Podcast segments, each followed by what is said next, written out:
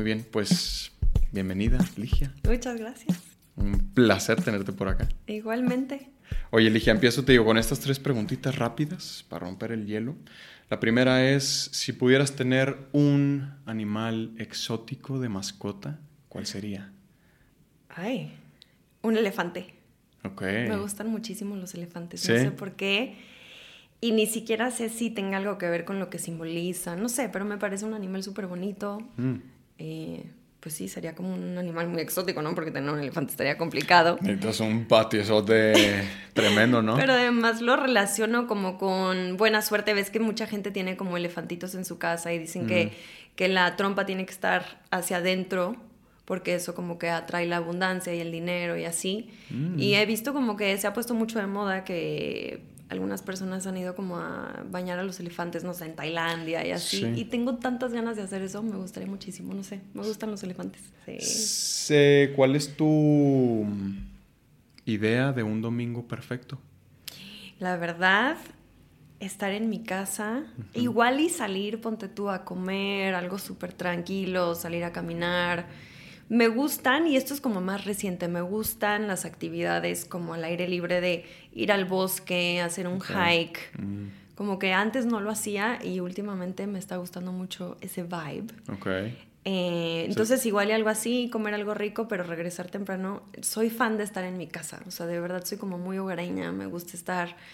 Me encantaría decir que con mi familia, pero mi familia vive en Houston. Mm, Eh, pero he aprendido con el tiempo, porque antes me costaba mucho trabajo, a disfrutar de mi soledad. O sea, Ok. de estar solita, de poner una película, pedirme algo de comer, descansar. O sea, de verdad sí soy muy fan de ese plan. A mí también me gusta bastante. O sea, yo tengo como dos, pues como la, la polaridad, ¿no? De puedo estarme todo el domingo tirado en el sillón viendo 20 películas, pero también me gusta esto de salir, hacer un hike. A mí los hikes me, me gustan muchísimo, entonces como que también el salir, hacer un hike o ir a hacer algo distinto, andar en bicicleta en reforma o algo así, como que también es bueno. Entonces depende de la energía que traiga ese día, ¿no? O sea, si, o si tuve una semana como muy pesada, es de, güey, o sea, Descansar, quiero sí. este domingo no levantarme el sillón en todo el día, ¿no? O si ha sido una semana ahí más o menos y traigo como mucha energía todavía, pues me puedo ir a echar un hike o lo que sea. ¿Has hecho últimamente aquí hikes en Ciudad de México? Sí, fue hace poquito a un bosque y no me acuerdo, me llevó Melissa, una amiga, y no me acuerdo bien cómo se llama el bosque, pero está espectacular. Cuando me dijeron, como que dije, "Mm, bueno, pues vamos a ver. Y no me lo imaginé así, te lo juro. O sea, de verdad, con los caminitos súper bien hechos, que puedes subir hasta quién sabe dónde y hasta arriba y como, pues puestitos de que la quesadilla, que no sé Claro. qué. O sea, rico el plan. Te voy a averiguar bien, no, no me acuerdo cómo se llama. Supongo pero- que estaba aquí cerca, pues, de la ciudad. De hecho, eh, de Santa Fe hice, no sé, 20 minutos máximo, o sea, está cerca. No sé, quizá los dinamos o el desierto de los leones, No me acuerdo. ¿no? Porque está el pico del águila también, pero ese está en el Ajusco, entonces no. sí, creo. no, ahí no fue. No. Fue algo más por acá, por Santa Fe. La tercera pregunta es, eh, ¿tienes algún talento oculto? Como algún talento chusco. Ay. Daniel me dice que puede hacer cualquier sonido de así, todo tipo de flatulencia con los brazos. No, no, no, yo no puedo hacer ni flatulencia con los brazos, ni, es más, chiflar me cuesta trabajo. Ok. ¿Qué podría ser? ¿Algún talento oculto? Bueno, Rodrigo me dijo que no, en ese momento no se acordó de ninguno tampoco. Um, y Saide, su talento era hacer muy buena compañía. Buen talento. Buen talento. No sé, no me viene ninguno a la mente. Ok. No, no tengo, así como un talento extraño, no. Si ahorita se te viene a Lo mente, platicamos. me lo dices. Sí, sí, sí. Es- Lo que sí te puedo decir es que un talento que no tengo, pero me encantaría tener, es cantar. Es como mi sueño súper frustrado. Y lo peor es que siempre, haz de cuenta, no sé, de mi agencia me dicen un casting para, eh, tienes que cantar y tal. Y me están diciendo que no tienes que ser cantante, solo un poquito entonada. Ya sabes que siempre te dicen Sí, eso. sí. Ah, pues entonada, pues sí soy, ¿no? Claro. Y siempre que salgo del casting termino diciendo, ¿por qué? ¿Por qué? ¿Por qué? Porque yo en mi casa me escucho y sí soy medio entonada y no Ajá. canto mal, pero no es lo mismo ya en un casting, con mil gente, con Sí, un foro claro. lleno, eh, no tengo la técnica, los nervios. Y entonces sí salgo como con ese feeling de, ok, creo Creo que tengo que o tomar clases intensivas o simplemente soltar ese talento que no tengo. Yo estoy totalmente igual. Me encantaría poder cantar así increíble. Pero no. Y, yo no sé si soy entonado. No, creo que no soy tan entonado. O sea, de pronto estando. ¿Sabes cuándo siento que soy entonado? Cuando estoy borracho. cuando estoy borracho, te lo juro, tengo eh, el, el, valor de subirme a un karaoke a cantar como si fuera Luis Miguel. Y, según yo ajá, y según yo no lo hago tan mal, pero no lo sé. o sea, como estoy. Seguro no, seguro lo haces muy bien. Puede ser. Porque además, la voz, cuando estás relajado, cuando no estás pensando en, ya sabes, en los nervios y tal, hasta sale más bonito siempre. Por supuesto. y, y, estás en el casting, o sea, me ha, me ha, tocado hacer quizá un par de castings también en los que tenía que cantar. Y yo de que, güey, pues no canto, pero si quieren, pues ahí le hago. Y no, no, no, sí salía así de que con el nervio gacho porque no salía nada, ¿no? ¿Sabes? O sea, sí la voz la voz muy mal. A mí me pasó hace poquito que, a ver, querían que cantara y me hicieron, ya sabes, el callback del callback del callback del callback. Entonces dije, no manches, pues me están, o sea, neta, me están dando chance porque me quieren dar la oportunidad de darme el personaje y como que están viendo algo, ¿no? Pero quieren que cante y quieren que toque un instrumento y tampoco toco un instrumento. Entonces dije, el ukulele. Me fui a comprar un ukulele y dije, ¿qué tan complicado puede ser? Me pongo, Melissa, una de mis mejores amigas, toca muy bien el ukulele y le dije, por favor, ayúdame, tengo dos días para darle día y noche. Órale, va. Neta, te lo juro que no dormimos. O sea, estuvimos horas, horas, horas. Me aprendí una canción, la tocaba y la cantaba y neta no se oía mal. O sea, hasta ella me decía, bien, o sea, neta, ya estás lista, muy bien. Corte A, llego al casting y siento 45 ojos encima de mí, ya sabes, silencio mortal, un foro lleno y yo, ah, no, no, no, no, todo lo que había trabajado, o sea, sí, es que siento que también es mucho de, de técnica, o sea, si no tienes la técnica, los, los nervios te traicionan horrible. Y no es cualquier cosa, mis respetos para los que cantan porque... Sí, sí, sí. Está cañón. Porque el nervio, pues al final del día no te vence cuando estás haciendo una escena, ¿no? O sea, cuando estás actuando, pues al final del día tenemos la técnica, tenemos la experiencia ya de algunos años, bla, bla, entonces... Y te puedes poner nervioso, pero ya tienes como las tablas y lo controlas o lo puedes disimular o lo canalizas para usar esa energía de una forma que te pueda ayudar en la escena. Pero cantando la voz es lo siento que es lo primero que te delata. Sí, sobre todo eso, si no tienes la técnica y no estás acostumbrado, entonces, y, y, estás en el nervio de tener a 10, 15, 20 personas enfrente, pues es como... Espérenme tantito, no, justo se te cierra así. Ah, es horrible. Pero, pero pues como que sí sería excelente poder cantar. Yo también es uno de mis sueños frustrados. Metámonos a clases de canto. Sí. ¿Alguna? En el SEA lo intenté. Sí. O sea, luego iba, me quedaba algunos viernes ahí con Charlie. Ándale, yo también. Pero como que no. En un punto dije, no, eso Yo hasta le mandaba videos cuando iba con Charlie, le mandaba videos a mi familia de miren cómo voy avanzando en mis clases. Y ahí fue cuando más me dio el bajón. Cuando le mandaba los videos a mi familia y todos. Le dije, neta, no, o sea, neta, no cantas nada. Y yo, qué poca, ellos dándolo Tú síguele con la actuación, Ligia, por ahí vamos bien. sí, pues es que... Pero pues la familia al final siempre te dice la verdad. Sí, sí, sí, es, es, necesario también a veces que nos digan, oye, es que creo que como que no está funcionando muy Exacto, ándale, como que no es lo tuyo. Sí. Oye, Ligia, ¿y dónde naciste? Nací en la Ciudad de México, aquí, pero me fui muy chiquita a vivir a Houston. Ok como a los 10 años. Mm. Y un día llegué de la escuela, fue un poco por temas de inseguridad, eh, como un par de sustitos que tuvo mi familia. Y entonces un día llegué de, llegué de la escuela, no sé, yo creo que estaba como en cuarto de primaria. Y me dijo mi papá, oye, haz una maleta porque te vas a ir a Houston. Y yo, ay, qué padre, y se acaba de empezar la escuela hace dos semanas, bueno, perfecto, ¿no? Y me acuerdo que empecé a empacar y me dice mi papá, no, pero ¿por qué no te llevas todo? Y yo, ¿todo? ¿Cómo? Y ya como que, pues ya como entendí y me explicó y me dijo, mira, te vas a ir por un tiempo con tu mamá, ella ya está allá y la, la, la, la. Y yo, bueno, y cuando llegué a Houston, mi mamá me dijo, ya te inscribí en la escuela y ahí sí, la verdad me pesó mucho porque aunque estaba chiquita, pues tenía mis amiguitas aquí y todo, no me pude despedir de nadie. Pero realmente tuve una infancia muy bonita en Houston. en una ciudad que se llama Woodlands, que es este literal como puro bosque, puro árbol, las casas, ya sabes, las típicas de suburbios, mm. todas iguales o parecidas, muy bonito todo. Me iba a la escuela en bicicleta o caminando. Eh, realmente lo gocé mucho, o sea, disfruté mucho, pero ya un poco más grande, como en mis 20 algo, me entra con la, como la cosquillita de, pues aquí como que no hay nada que hacer, ¿no? Mm. Cuando te entra ya la edad de, pues, salir y el antro y los amigos y el novio. Y ya eh, me regresé a México como a los 25, 26. Pero sí, en Houston crecí, hice eh, primaria, secundaria, prepa, universidad, estudié Communication Broadcast. Ok, ¿qué es aquí comunicación? Comunicación, sí, sí, sí, pero era como más enfocado a producción de noticias. Ok.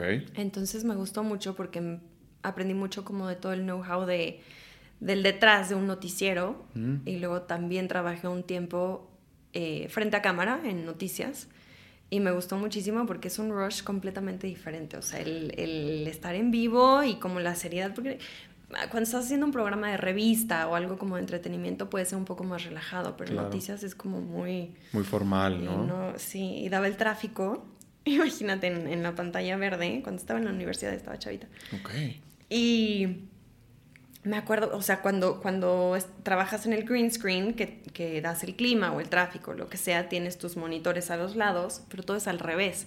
Entonces yo decía, aquí al este, acá, para acá, para acá, o sea, me confundía muchísimo.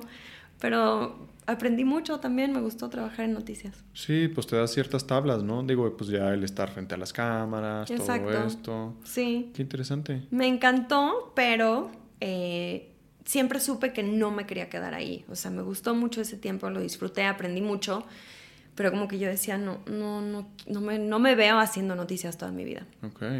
O sea que estuviste 15, 16 años en Estados Unidos. Sí, un buen rato, sí. O sea que very good English. Perfect English, yeah. Ok, nice. Qué chido. Y lo agradezco mucho porque también pues, sí es un parote. Sí. ¿No? Para castings, para proyectos en inglés, que te dicen qué porcentaje 100%, sin acento. Soy gringa. Gringa. Casi. Sí. Órale, claro. Y sobre todo ahorita que se está abriendo mucho eso, ¿no? Ese mercado, o sea, llegan muchos castings en inglés, hay muchos proyectos de pronto que nos llegan ya de Estados Unidos, o proyectos de aquí, pero que necesitan eh, personajes eh, pues que hablen inglés y todo, entonces es una gran ventaja, ¿no? Sí, y me encantaría hacer proyectos en inglés. Sí, estaría bueno, ¿no? Sí. Sí, a mí también, digo, yo no tengo un perfect English. Pues it sounds perfect. Oh, thank you.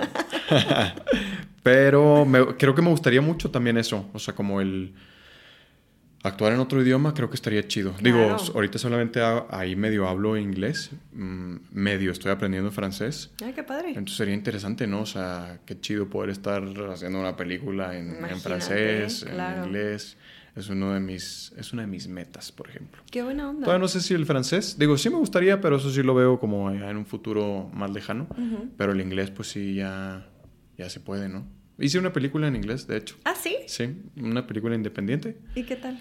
Bien. Mm, pues mi personaje era era estadounidense, ¿no? Entonces, pues sí tenía que... Es que además sí es todo el look. Pues sí, o sea, creo que... Eso es, fíjate, me lo hablaba con Andy, Andy Lohan, ahí en una entrevista que hicimos del SEA, y me decía como de, güey, pues tú con tu perfil, ¿qué, ¿cómo te has sentido? ¿Te funciona? ¿No te funciona?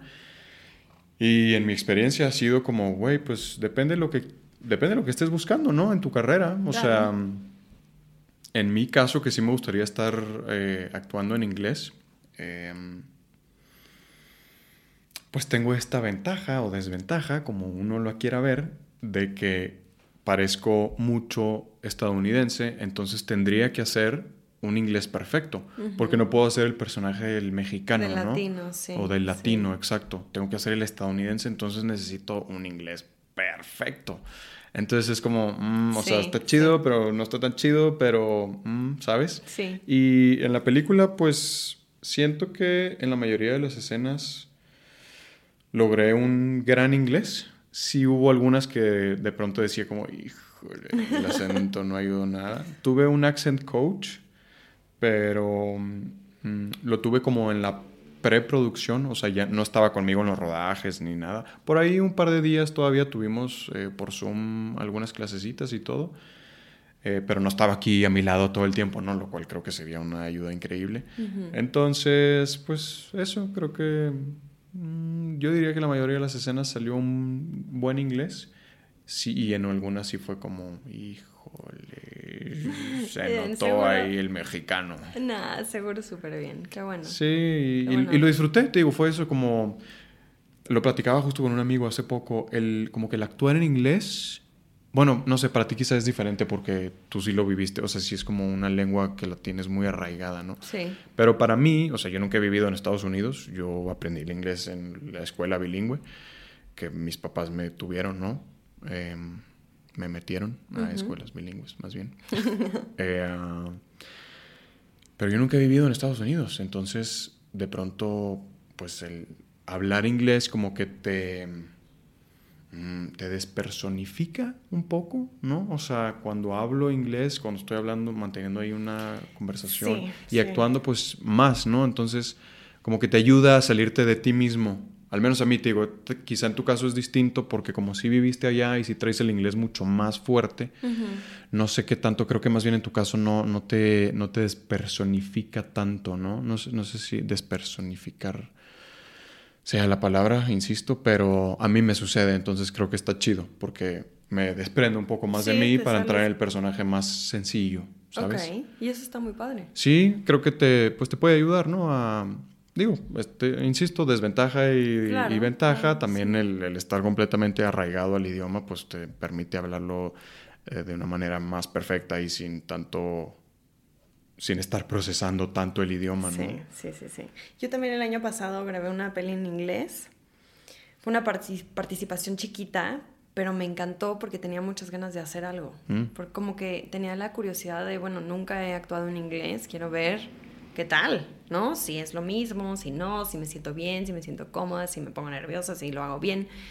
Y me encantó, me encantó igual, súper padre. Todavía no sale la peli, pero buena experiencia. ¿Y, fue qué película mexicana o...? Película, una producción completamente mexicana. Ok. Pero 100% en inglés el guion. Órale. Actores mexicanos.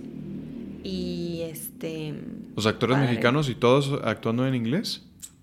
Sí. Oh. La mayoría. Había partecitas que sí eran en español, pero la gran mayoría era en inglés. Ah, pues, ¿y cuándo sale?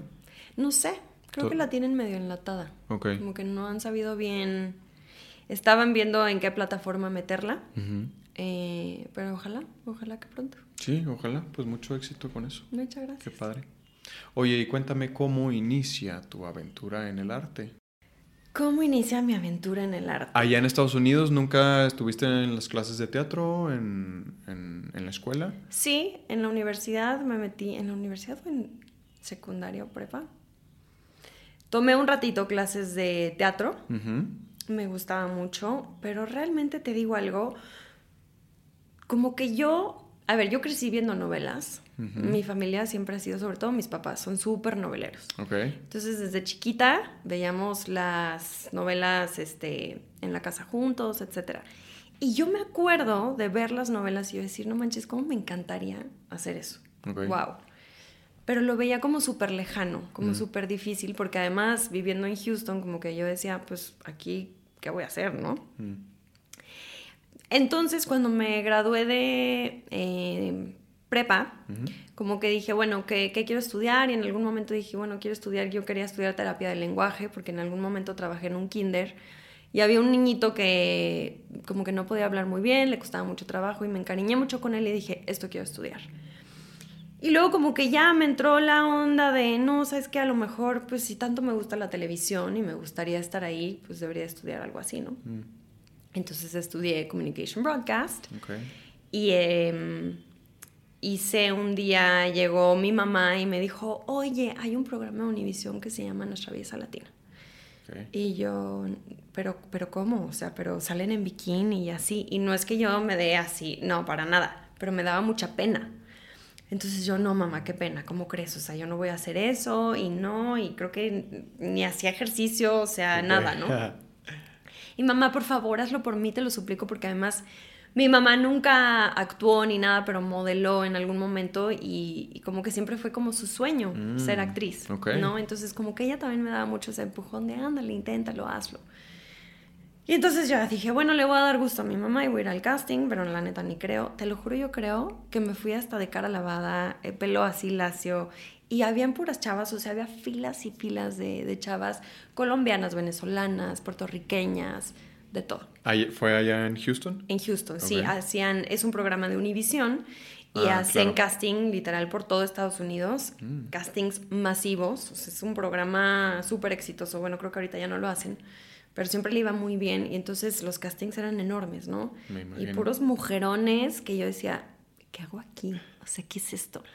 Total que hice mi casting y tal, para no hacerte el cuento tan largo, me dicen, te decían cuando, cuando te daban el pase como para ya entrar, al, era un reality, eh, te decían, eres bella, firma aquí, ¿no? Y entonces eh, hago mi casting y tal, y me dicen, eres bella, firma aquí, y salgo con mi papelito de mi mamá, no.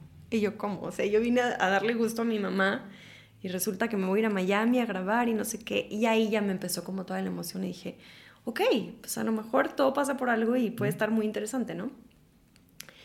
Me voy a Miami, entro a este reality y me comieron viva las chavas, o sea, mal, porque eran, creo que yo era la más chiquita, yo tenía como 20 años Órale. y, y muchas ya tenían muchas tablas trabajando en televisión o radio, ya sabían perfecto a lo que iban, sabían lo que era un reality, Mm. eh, eran mucho más grandes, entonces, pues yo llegué muy novata, ¿no?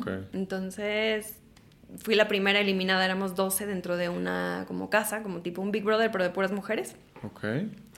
Me eliminan, pero a partir de ahí Univision me empieza a contratar y como que les gustó lo que hice y entonces empecé en conducción. Ok. Empiezo a conducir y me contrataban para special events, o sea, para la alfombra de los Latin Grammys, de premios Juventud, eh, para el live stream de todas esas cosas, hacia las entrevistas. Y ahí le empecé a agarrar como mucho gusto a la conducción y dije, ok, Ok. creo que por aquí puede ser la cosa. Órale. Y de ahí, eh, ya en algún tiempo, cuando estaba en la universidad, empecé a trabajar en noticias. Trabajé un tiempo en el noticiero. Y estando en el noticiero, me vuelven a hablar de este mismo reality de nuestra belleza latina. Y me dicen, vamos a hacer una edición VIP con puras ex finalistas. Ok. Y yo dije, no, no manches, ya estoy trabajando en noticias, me está yendo bien. Además, yo estaba trabajando para Telemundo y esto era para Univisión, era renunciar a mi trabajo y todo. Dije, uff. ¿Y cuánto tiempo había pasado? De una temporada a la otra, Ajá. fue en- la primera fue en el 2012 y la segunda en el 2016. Ah, ok. O sea, un rato. Un Había rato. pasado- Entonces yo ya había trabajado un ratito en Claro. televisión, ya había hecho mis cosas y dije, ok, ya sé a lo que voy, Ok. a lo mejor me puede ir mucho mejor, ¿no? Mm, claro. a lo mejor ya no voy a ser la novata y- Claro. y, gano, no sé, porque además el punto del programa es que la que gana el programa se queda con un contrato con Univision para trabajar como conductora, Mm, que era lo que todas queríamos, ¿no? Claro. Entonces ahí voy, renuncio a mi trabajo en. Telemundo, me voy a Univision a grabar nuestra belleza latina VIP. Y me fue mucho mejor, llegué hasta la semifinal, ya no me sacaron a la primera, lo Eh. disfruté muchísimo. Ajá. Era igual, 12 participantes. 12 En participantes. esta casa tipo Ajá. Big Brother, que todo el tiempo te están viendo y así. No, no 24/7 te ven las cámaras. Ah. Es más como un poco pregrabado, como con ciertas actividades y cosas. Mm, ok. Y teníamos retos, que el reto de modelaje, que el reto de conducción, que el reto de no sé qué. Ok. Y, y ya, pero cuando yo ya empecé, a, era por votos del público. Y cuando se Mm. acerca el final del programa, a mí ya me lateó y dije, no, yo no voy a ganar esto. Había una dominicana que se llama Clarisa Molina, que es súper talentosa y súper guapa y, y tenía mucho apoyo del público. Entonces era como muy evidente de por ahí va la cosa, yo no voy a ganar. Pero a una de las finalistas siempre le daban una beca para irse a estudiar al CEA. Mm, Entonces dije, esa tiene que ser mi tirada. Si no gano el programa, yo me quiero ir al CEA, sí o sí. ok. Y no me dan la beca del CEA. Y yo, ¿cómo? ¿Cómo? ¿Cómo? y entonces en la final del programa estaban Eugenio Cobo y Nacho Ortiz, Ah. ahí en Miami. Y Ok. entonces yo a propósito caminaba y caminaba y caminaba enfrente de ellos. Hasta que Jackie Bracamontes me jaló porque ella era juez del programa. Ok. Me jala y dice, ven, te quiero presentar bien. Cobo, Nacho, no sé qué, elige, la, la, la, me presenta súper linda. Y en ese momento el señor Cobo me dijo, si te invito a que entres al SEA, te mudarías, pero ya, la próxima semana. Y yo, sí, perfecto, me voy a México. Y así empezó todo. Eh, a mi familia casi le da el ataque. Me imagino. Porque imagínate, nos fuimos hace años por temas de inseguridad, mm. etcétera, y la única niña de la familia, la más chica, mamá, ya me voy a vivir sola en la Ciudad de México y mi mamá, ¿qué? Claro. O sea, todo el mundo se quiere venir para acá y tú te quieres regresar a México, no, no, ¿cómo? O sea, vete a mm. Los Ángeles, vete a tal. Pero yo no le quería poner esa carga a mis papás porque ya me habían pagado la carrera, o sea, me mantenían en ese momento mis papás. Yo no quería así de, bueno, qué padre, ¿no? Me voy a ir a Los Ángeles y me pagan un departamento y me pagan otra carrera, como que yo decía, no, ya me las tengo que ingeniar yo solita. Entonces le dije a mi mamá, aunque te enojes, sorry, pero me voy a ir a México y si no me gusta o no me va bien, me regreso. Claro. Le dije, me voy a ir tres meses. Y llevo siete años. ¿Ya siete años? Ya llevo siete años aquí. Pues es que sí es cierto, o sea, tú fuiste como una generación después que la mía, ¿no? ¿O dos? Una ¿Saliste, después. ¿Saliste que en 2017? 18. creo que 18. Yo, dos, yo 16, 2016 salí. Entonces yo 17 a lo mejor, sí. Yo 17, 2017. Sí. Sí, justo, ya de repente dices como... ¿En qué momento, verdad? ¿En qué momento pasó tanto tiempo? Sí. Ok. Y así fue como llegué al CEA. ¿Y te gustó la actuación? Me gustó muchísimo, sí. o sea, ahorita que lo pienso, extraño mucho conducir porque me gustaba mucho, lo disfruta muchísimo en su momento. No me gustaría dejarlo del todo. O sea, cuando de repente, y me han salido, eh, por ejemplo, aquí en México estuve en Pequeños Gigantes haciendo la conducción, la conducción de redes. Y luego ya por fin me dieron la co-conducción como del backstage junto, o sea, yo hacía backstage y Galilea es la conductora principal de Pequeños Gigantes. Pero justo cuando me dieron eso empezó la pandemia y ya no lo pudimos terminar. Mm. Pero me gusta mucho, o sea, no me gustaría dejarlo 100%. Sí, va totalmente de la mano. Puedes estar haciendo uno y el otro sin ningún problema. Sí, sí, sí, sí. Y entonces, o sea, ¿sí hiciste algo de teatro eh, antes, anteriormente en tu escuela aquí en México o en Estados Unidos? Pues teatro realmente solo estudiando. Ajá. O sea, en el CEA hice dos obras de teatro. Pero por, allá en Estados Unidos, por ejemplo, o sea, en la escuela o algo que tuvieran, porque allá en Estados Unidos es muy común que tengan, ¿no? Como el taller de teatro también. Em, no, creo que nunca hice obras. Hice, pero muy chavita hice la de, ay, ¿cómo se llama? La de Mr. Scrooge, mm. la de Navidad. Okay. No me acuerdo cómo se llama. Este, The Ghost of Christmas Ajá. Past o de algo así. Algo así, que es el fantasma del presente, pasado y futuro, no sé qué, y que odia la Navidad de este señor. Hice esa obra de teatro y me acuerdo que me dieron el personaje de Tiny Tim, que es un niñito chiquito. Que, está como lisiado. Que está lisiado y tiene como una muleta. Ajá. Y cuando me dieron el personaje yo me agüité horrible y dije... ¿por qué me dan al niñito? O sea, si yo soy mujer, ya sabes, y ah, yo todavía estaba muy chavita, Yo estaba muy chavita y como que, pues, el ego, ya sabes, ¿no? Ah. Y lo único que decía en la obra de teatro era, God bless us, everyone. Era lo único que decía en toda la obra. Ok. Pero, pues igual lo hice al máximo. Eh, lo claro. disfruté. Sí, pero fuera de eso, no he hecho tanto teatro, ¿tú crees? Eh, más que teatro, perdón, yo, yo me confundí, usé la em, palabra incorrecta. Actuación. Ah. O sea, habías estudiado actuación en, eh, allá en Estados Unidos. O sea, ya habías tenido clases, habías tenido un acercamiento a la actuación. Muy breve, pero sí, porque eh, cuando viví en Houston, hubo una etapa en donde me metí mucho como los beauty pageants, como los concursos de belleza, y me gustaba mucho. Competí en Miss Texas como cuatro años seguidos. Estaba aferrada y quería ganar. Oh. Eh, nunca gané, pero quedé de primera finalista un año. Pero gané Miss Houston y cuando ganabas, Miss Houston te daban como una beca para estudiar en, en una... Es una agencia de modelaje, pero también tiene clases de actuación y ahí medio iba una vez a la semana, mis clases y tal. Pero fue como algo muy breve y realmente ya estudié bien, bien aquí en México en el SEA. ¿Y te gustaba entonces mucho esto del, modelaje? Me gustaba mucho, sí. ¿Y todavía o ya eso sí ya fue como... Sí, eso sí ya, ya, no lo he hecho. Me gustaba mucho porque, ¿sabes qué? Yo siento que los certámenes de belleza de repente es como raro porque hay muchas, muchas personas que les gusta y mucha gente lo critica. Mm. Pero a mí por lo menos me aportó cosas muy lindas porque me obligaba o me empujaba a prepararme. Te digo que yo, estando mucho más chavita, no sé, como que en, mi casa no, nunca me inculcaron como desde muy chava a, hacer ejercicio y estar muy activa y así, ¿no? Entonces, más bien le fui agarrando gusto después a través de los concursos porque yo veía a estas mujeres y decía, no manches los cuerpos. Entonces ahí como que me empujaba a que yo sabía que a tal fecha yo tenía que estar a mi máximo en todos los sentidos, o sea, físicamente, comer súper bien, iba a mis clases de pasarela, em, tenía mi entrenador, mi nutriólogo, iba con mi coach de, preguntas, ya sabes, porque te hacen muchas preguntas como de cultura general y bla, bla, bla. Entonces fue un proceso lindo porque te prepara mucho y te hace ser como tu mejor versión. Claro. Y lo disfruté un buen. ¿Y, eso sí ya no te gustaría regresar a hacerlo? Ya no puedo por, por la edad.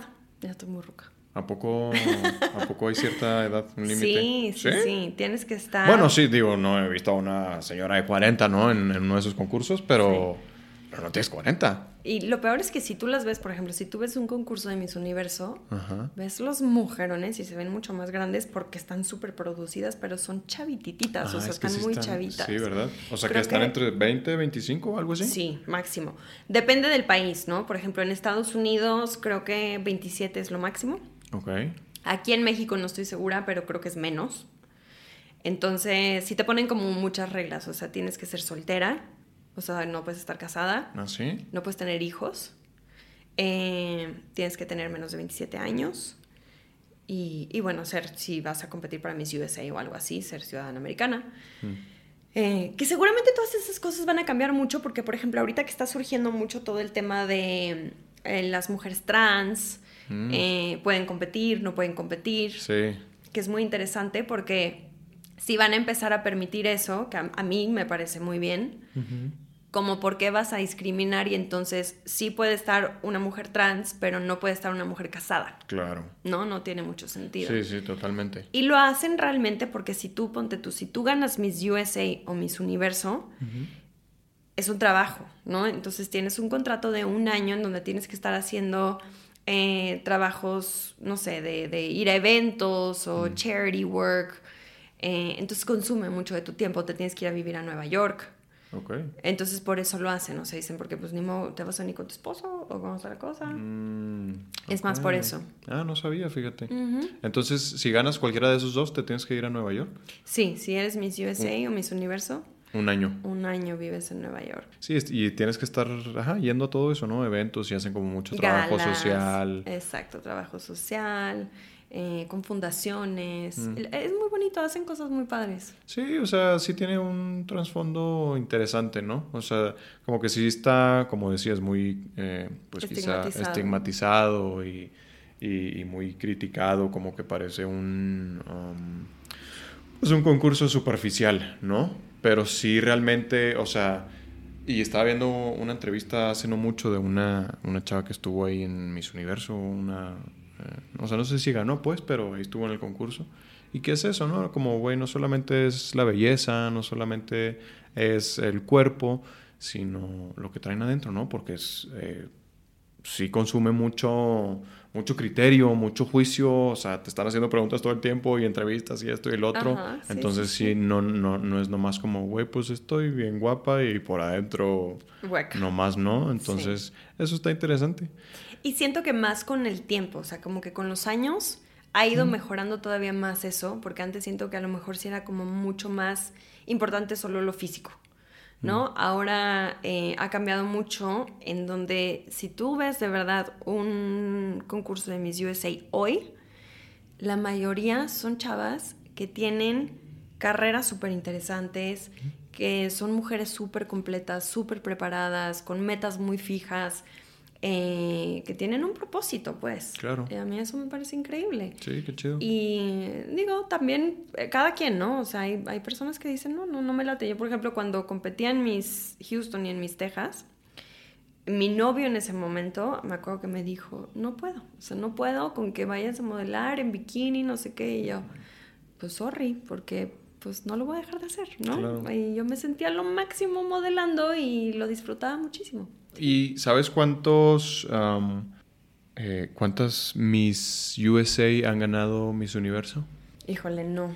Sé que muchas, o sea, sé que es uno de los países que más Miss Universos tiene. Ah, ok. Sí. y sabes que es muy bonito. Por ejemplo, aquí en México son muy estrictos con la altura. Si mides menos de tanto, no puedes ni competir, creo. ¿Mm? En Estados Unidos no. Hubo una Miss Universo súper, eh, pues muy conocida, muy famosa, que se llama Olivia Culpo. Ajá. Que ella este, ganó Miss Universo, fue Miss USA, ganó Miss Universo y ha sido creo que una de las Miss Universos más bajitas mm. de la historia. Órale.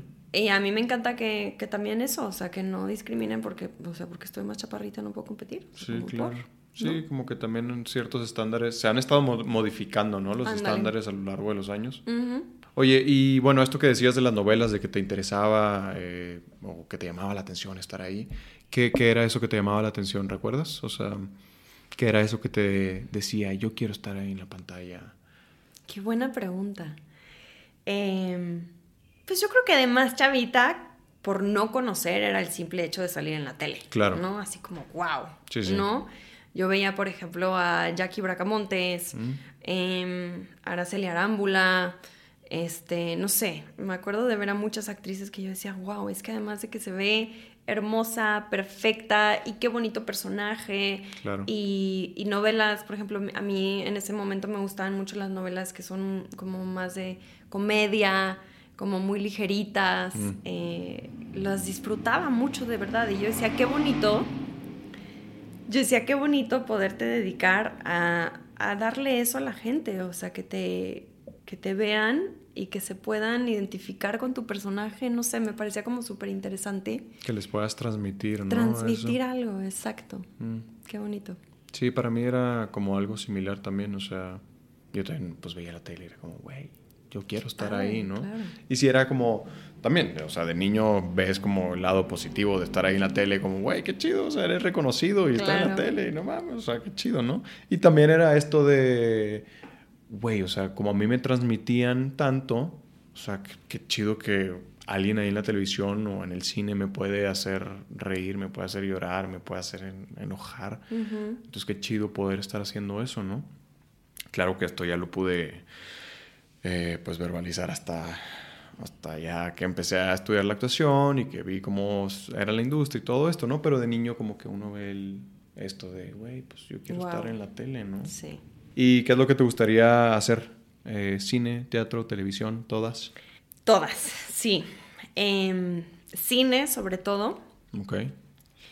Em, sobre todo cine, o sea, me encantaría verme en el cine. En la pantalla grande. Porque el año pasado hice tres pelis. La que te conté en inglés, que fue un personaje chiquito. Sí. Pero luego hice Las Vocales, que está en VIX, con un personaje que me encantó, porque creo que ha sido de los personajes que más me sacaron de, de mí. Okay. Lo disfruté mucho. Entonces estuvo muy padre en VIX y luego hice otra para HBO Navidad en vivo. Navidad en vivo. ¿Es la de Regina? ¿Estaba ahí Regina? Ajá, está Regina, sí. Jesús Zavala. Sí, padre, padre. Y estuvo muy buena, ¿no? Bueno, Regina me dijo que le... Divertida. Se divirtió muchísimo. Sí, es una comedia y grabarla estuvo muy cool. Okay. Más para ellos, porque mi personaje era como la conductora del programa de televisión. Se supone que todo es en un programa de televisión. Okay. Entonces yo no competía, pero ellos tenían que competir y hacer retos. Y imagínate lo divertido y las risas. Mm, claro. Pero sí, quedó muy bonito. Pero todavía no he tenido ese gusto de pues qué bonito, ¿no? Verte en, la pantalla grande. Sí. Me encantaría. Esperemos que muy pronto. Esperemos que sí. Sí. Pero, teatro también me encantaría hacer. Em, algo en inglés. Yo soy fan. Yo siento que. A ver, yo en el SEA realmente estuve poco tiempo. Eh, estuve un semestre entre la mitad de segundo y luego en tercero me graduaron. Okay. Porque entré a una novela Juan Osorio me dio un personaje en Mi marido tiene familia y ahí me graduaron, entonces realmente ya solo iba de repente al CEA y de repente no. Eh, pero, ¿cuál era el punto? Eh, ah, de lo ¿qué- que quiero hacer. Ajá, que te gustaba hacer cine, Ah. teatro. Ajá. Pero este. No, ya se me fue. Eh, pues que te dieron entonces la novela. Supongo que ibas que a las la telenovela como que también la disfrutaste o no, o sí. ¿Qué? Bueno, el punto es que me encantaría hacer teatro. Ajá. Porque lo hice en el SEA, pero mu- muy poco, porque estuve muy poco tiempo en el SEA. Solo hice creo que una obra de teatro y como acababa de entrar me dieron el Árbol 5. Mm, claro. Eh, y siento que el teatro... ¡Ah! Ya me acordé a lo que iba. Venga. Realmente, como estuve poco tiempo en el SEA, siento que mi escuela y lo que más tablas a mí me dio fue Sin Miedo a la Verdad. Ah, ok. Que yo entré a Sin Miedo a la Verdad justo después de graduarme del SEA. Ok. O sea, había pasado muy poquito tiempo y nunca me imaginé que ese proyecto iba a ser lo que, lo que fue. Ok. ¿No? O sea, para empezar yo hice casting porque en Sin Miedo a la Verdad eran historias diferentes en cada capítulo. Ok. Habíamos como siete, ocho actores que estábamos fijos y éramos como el hilo conductor de todas las historias, pero realmente eran capítulos unitarios. ¿no? Con muchos actores diferentes. Y yo había hecho casting para Miedo a la Verdad para uno de esos capítulos. Entonces voy, hago mi casting y no sé qué, y me hablan y me dicen, Ligia, te quedaste con el personaje, de, de- vas a salir en dos capítulos. Y yo, qué padre, qué increíble, muchas gracias, no sé qué. Y me hablan de otra producción para una novela y me dicen, es 95, 99% seguro que ya el personaje es tuyo y vas en toda la novela, no sé qué. Entonces le marco a Rubén Galindo, que es el productor de Cine, la verdad. Le digo, oye Rubén, me da muchísima pena, de verdad, muchas gracias por la oportunidad, pero voy a entrar a esta novela, entonces no voy a poder hacer los dos capítulos. Claro, no te preocupes, perfecto, no sé qué. Me hablan de la novela y me dicen que siempre no. No te la quedaste y yo, ¿cómo? No inventes. Le marco a Rubén y yo, Rubén, siempre sí. No, me quería morir, te lo juro. Y no sabes cómo se portó Rubén, te lo juro. O sea, no sé, siento que en ese momento de mi vida, de verdad, no sé, me tocaba. Ok. Me habla Rubén y me dice, Ligia, ya le di tu personaje a alguien más. O sea, no te lo puedo dar, lo siento muchísimo. Y como que se queda callado y me dice, pero, a ver, dame cinco minutos y ahorita te marco. Bueno, ok.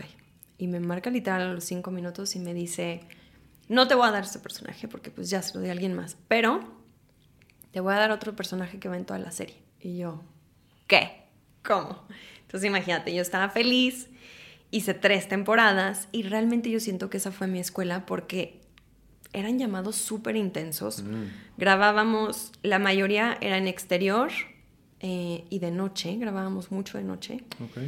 Eh, compartí con excelentes actores en esa serie, entonces de verdad siento que me nutrió mucho y ah, crecí mucho como actriz. Ok. Entonces, este, aunque no estuve mucho tiempo en el SEA, me gustó mucho, pero siento que como fueron tres años muy intensos de esa serie y era formato de más de cine, serie, todo era como mucho más contenido. Ok. Entonces, por ejemplo, hacer novelas me encanta, lo disfruto mucho, pero hasta la fecha de repente me, me cacho o me dicen los directores, porque es otra energía, o sea, es completamente diferente. Claro. Pero siento que las dos tienen su magia, o sea, por Sí. eso digo que todo. Me gustaría seguir haciendo series, me gustaría seguir haciendo novelas porque también tienen su encanto y son maravillosas y hay un público que no va a dejar de existir, o sea, que le gustan mucho las novelas. Este, y teatro también estaría increíble. Mm. Un poco de todo. O sea que sin miedo, la verdad, eh, lo grababan que a, a una cámara era, o sea, así como cine. Sí. O sí, una. Sí, a veces sí teníamos dos cámaras. Sí, como pero- ciertas tomas ahí más. Sí, pero en realidad sí era mucho más cine, menos escenas de las que grabamos en una novela. ¿Cuántas se aventaban más o menos? Híjole, de repente sí estaba medio cargadito, pero por los tiempos de, de Televisa, Mm. ¿no? Pero no se aventaban como 40, 50 no al manches, día. nunca pasábamos de 12 escenas, yo creo que ya era Ah, mucho. sí, qué chido, no sí. sabía. Sí, entonces de verdad sí fue un proyecto súper bonito y me, me ayudó a crecer mucho, o sea... Me imagino. Además de que mi personaje en esa serie tuvo un millón de cambios. O sea, empecé Sí. de una forma y luego me pintaban el pelo de negro, pero luego ya traía cicatrices y casi casi ya era el jorobado de Notre Dame. Eh, pero también eso fue maravilloso porque literal mi personaje fue así, entonces pues experimenté un poco de todo. Era un buen reto, ¿no? También. Sí. Sí, lo que me gustó ahí, eh, bueno, no me gustó, me, me parece interesante, es que te hayan dado como... O sea, no tuve la oportunidad de ver la serie, vi por ahí de pronto eh, avances y cositas. Ahorita me estaba poniéndome a ver ciertos Clips, cosas. clips, ahí videitos. Y estaba interesante que mm, como que se la jugaron en darte este personaje en donde justo necesitabas un, un cambio de look completamente, ¿no? O sea, quizá, quizá Letty es, la es el personaje, sí. ¿verdad? La personaje. Eh, Letty es el personaje y quizá Letty no era una mujer guapa, ¿no? Digo, lo estás haciendo tú inevitablemente, pero... No sé, como... ¿Me explico? ¿Tengo- Sí, ¿Y tengo razón o no? No, O totalmente. sea, Y te voy a decir qué pasó. Ese personaje ya se lo habían dado a otra actriz. Ok. No sé bien cuáles fueron las razones, pero ella lo rechazó, no lo quiso hacer. Y fue cuando Rubén, supongo que dijo, pues se lo doy a Ligia, ¿no? Pero sí me acuerdo que Rubén me dijo, a ver, no me das mucho el perfil, Mm, pero está en ti hacer un gran personaje. Y yo, perfecto. Y al principio, o sea, a ver, me ponían pelo rosa, morado, el lipstick acá y verde y no sé qué, un maquillaje muy extraño como para meterme más en la onda de cómo era el personaje, etcétera, pero me acuerdo que mi primer día de grabación yo llegué y llega el director y me dice, o sea, empezamos a grabar, se sale de la cabina y viene conmigo y súper lindo, o sea, buena onda, pero me dice, no, me dice, no, neta, o sea, ah, como que te escuchas muy fresita, no, o sea, no, no. A ver, métete un chicle y este, pues mastica el chicle así con la boca abierta y no sé qué, y métele una onda así, pues como un poco cliché, pero siento que esa fue su manera como de ayudarme a explorar algo diferente, ¿no? Claro. Y a salirme pues de Ligia. ¿Mm? Y me ayudó muchísimo y de ahí como que ya fui encontrando el personaje y pues yo siento que gustó mucho, le fue muy bien. Sí, pues le fue muy bien, ¿no? A la serie. Pero sí, eso, eso me, me gustó, que se dieron como esa oportunidad de, eh, pues de buscar ese cambio, ¿no? Quizá. Sí. Y esto que dices que, o sea, en, en una temporada era como un personaje y en la segunda temporada era otro, ¿no? Sí, Se volvió la villana en la temporada 2. sí, Sí. sí. ¿Cómo manejaste ese cambio? Porque, pues debe ser complicado, ¿no? El... Y mira, sí, y era muy raro porque, eh, por ejemplo, no sé, depende de cada producción, pero en novela ya ves que a veces te sueltan muchos capítulos de jalón y los puedes ir estudiando. Aquí íbamos mucho como sobre la marcha. Entonces, literal, no teníamos ni idea dónde iban nuestros personajes hasta que nos llegaba el capítulo de la siguiente semana. Entonces lo leías y decías, órale. Y literal cruzar los dedos así, espero que en este capítulo no me muera porque pues ni idea qué va a pasar. Ok. Y así, entonces, eh, para mí sí fue como un poco un shock. La primera temporada la disfruté muchísimo. La segunda más, porque mi personaje creció mucho Ok. y me convertí en esta villana y como súper diferente a la Leti de la primera temporada. Y me encantó. Y en la tercera temporada también me gustó mucho, pero sí, eh, ahí al revés, como que mi personaje llegó un momento en donde por la historia ya era como muy complicado y era como de, o ya mi personaje como era tan mala, o la mataban, o algo tenían que hacer como para reivindicarla un poco o algo así. Ok. Entonces también fue un cambio interesante, pero sí fue como muy drástico, o sea, como muy diferente de una temporada a otra. Lo agradezco como actriz Claro. y sí, fue un rato.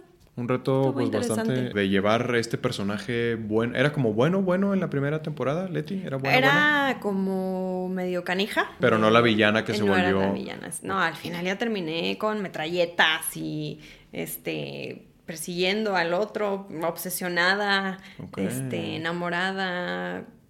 ¿Y tú? Todo lo que no debes de hacer en una relación, Ah, sí. así era mi personaje. Ok.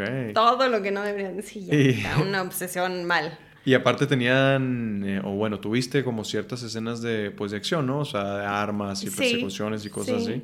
¿Te gustó eso? Me encantó. Sí. Me encantó, sí. Ok. Y nos ayudaban mucho porque hasta nos llevaban a, a clases para pues todo el manejo de las armas, Oh. este, no sé, de si teníamos una pelea que quede muy bien la coreografía de la escena. Sí, muy padre. Todo muy, muy bien cuidado esa Ándale, parte. Sí. Y mm, te ha pasado, bueno, eh, dentro de esto que se dice que los personajes te escogen. ¿Sientes que alguno de tus personajes eh, ha llegado como en el momento indicado para enseñarte algo, que te han escogido por cierta razón, o todavía no te sucede?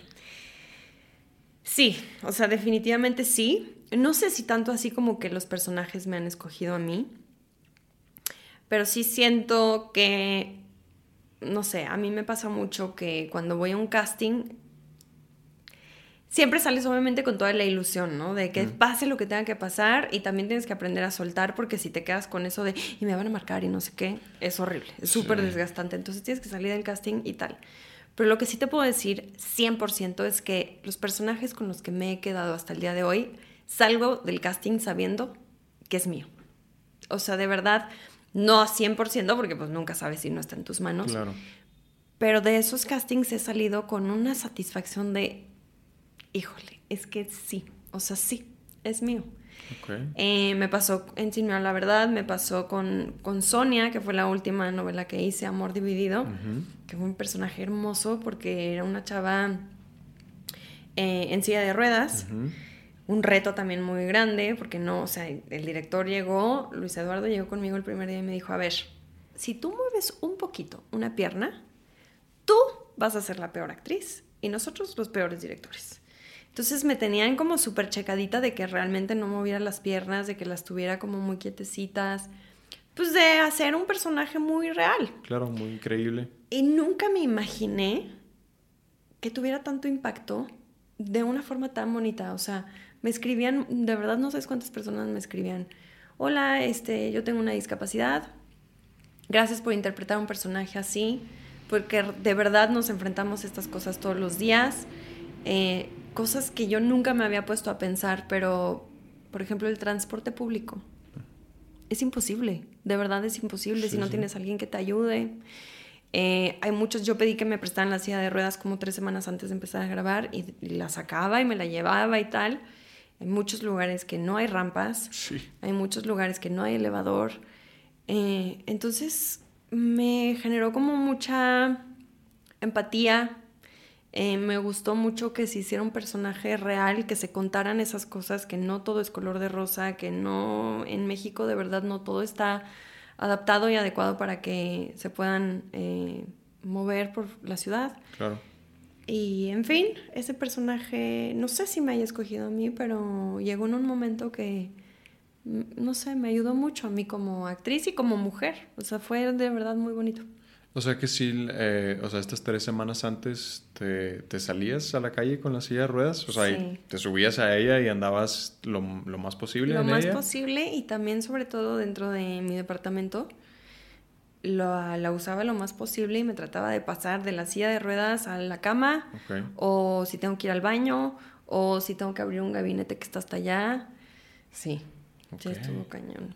Y, y me ayudó porque el personaje tenía mucho como ese conflicto, se frustraba mucho con no poder ser 100% independiente, ¿no? Mm. Y tenía una familia súper, eh, ¿cómo se dice? Protectora. Este, mi familia también es muy así, entonces como que en muchas cosas lo pude relacionar y dije, es que sí, qué duro, ¿no? Y querer decir, yo quiero ser autosuficiente, no necesito que me ayuden. Eh, y lo logra, o sea, este personaje lo logra, pero también la discriminan muchísimo es una mujer brillante, súper preparada, inteligente, pero no la toman en serio, por ejemplo, no le dan el trabajo que se merece, pero de eso va la historia y al final logra todo lo que quiere. Creo que eso pues es parte de, esto que estábamos diciendo, ¿no? Em, o sea, mm, de lo más gratificante que puede uno recibir en este trabajo es que te digan, que, más bien que, que, si logres llegar a las personas, ¿no? Que si logres tocarlas, dejarles algo. Entonces, estos mensajes, por ejemplo, de los que hablas, pues es como... Pues qué bonito, ¿no? Qué honor incluso poder eh, interpretar a un personaje que sea de esta manera y que la gente se pueda identificar, eh, identificar con ella y que les hayas dejado algo positivo, ¿no? Al menos. O sea, si, era mucha gente la que, sí, la que te escribía. Te lo juro que me sorprendió. O sea, porque... A ver, cuando estás haciendo televisión, siempre creo que nuestro objetivo, o uno de nuestros objetivos número uno es entretener y eso siempre es maravilloso, padrísimo, poder hacer reír, poder hacer llorar, entretener al público, pero cuando también logras eh, generar eso, ¿no? Que alguien de verdad se sienta identificado y que diga, es que yo estoy viviendo eso. Y gracias por contar mi historia de alguna manera y contarla tal como es, ¿no? Entonces, sí, sí, sí siento que es de las cosas más bonitas que tenemos los actores. Tener ese contacto. Y más ahorita con las redes sociales que de verdad prendes el teléfono y te llega un mensaje y dices, wow, o sea, esta persona vio este personaje, se sintió identificado. Y qué bonito, ¿no? Plantar una semillita también de hacer más conciencia, de hacer más conciencia con un tema que a lo mejor es este, ajeno a nosotros porque no tenemos un familiar o nosotros que esté en una condición así, pero generar esa conciencia de ser mucho más empáticos, de no discriminar muchas cosas. Sí, todo esto que dices de que, neta, o sea, gran, gran parte de la ciudad no está acondicionada para andar en una silla de ruedas, ¿no? O sea, claro, hay en mil establecimientos en los que no hay rampas, no hay nada. Nunca me había puesto a pensar, claro, en el, en el transporte público, o sea... ¿Cómo te subes? O sea, hay camiones, no, no, no tienen rampa, o sea, ¿no? Y aunque vayas acompañado de alguien, o sea, para la cantidad de gente que se sube y, ¿Y todo pones esto. la silla de ruedas? Sí, es muy complicado. El metro, el metro no, pues no, no, no tiene. No eh, sé. No tiene. no lo conozco. no sé de qué me hablas. No, no, no. Eh, Nunca me he fijado. Ajá, eso. Yo tampoco. Yo, tenía, yo tenía muchísimo sin subirme al metro, muchísimo. Yo creo, o sea, años sin subirme al metro y me acabo de subir hace dos, tres días. Pero no, no tiene, no, no está acondicionado para eso. Qué fuerte, o sea. Oye, ¿y qué fue lo que más te, lo más extravagante que te haya tocado hacer en Sin Miedo a la Verdad? ¿Extravagante? Ajá, como una escena ahí de acción eh, que te haya, no sé, que haya, que haya sido muy extravagante, muy... de demasiada acción. Pues es que creo que eso fue lo que más disfruté de Sin la verdad, que realmente casi todo era de ese estilo, ¿no? Como de estar corriendo, estándonos, estarnos escondiendo porque nos estaban persiguiendo, o eso fue en la primera temporada, ¿no? Y porque yo ayudaba mucho a Manu, que era el personaje principal, pues con todas como sus, sus misiones y cosas y mm, la gente que ayudaba, y entonces yo lo ayudaba, lo acompañaba. En la segunda temporada, que me vuelvo mala, Tuve muchas escenas, te digo que literal de metralleta, pistola. Tuve una en donde se supone que yo estoy en un edificio con un, ni siquiera sé bien qué arma es, la verdad, pero un arma larga, eh, apuntando al edificio de enfrente porque yo quería dispararle a una pobre señora, a doña Cata. pobre doña Cata. Em, y me acuerdo que empiezo a disparar y obviamente salen, salen balas de salva. pero estoy así disparando como loca. Y llega el director y me dice, ven a verte. Y yo, ok. Y me veo con una cara, te lo juro, transformada. O sea, era otra, con un odio y así como una maldad que yo dije, wow. O sea, fuera de mí por completo. Entonces, eso me encantó. Pero también tuve muchos momentos en donde me costaba mucho llegar a esa energía. Mm porque, no sé, en momentos de mucha desesperación, de mucho grito, de mucho odio, y hasta a veces me costaba justificarlo.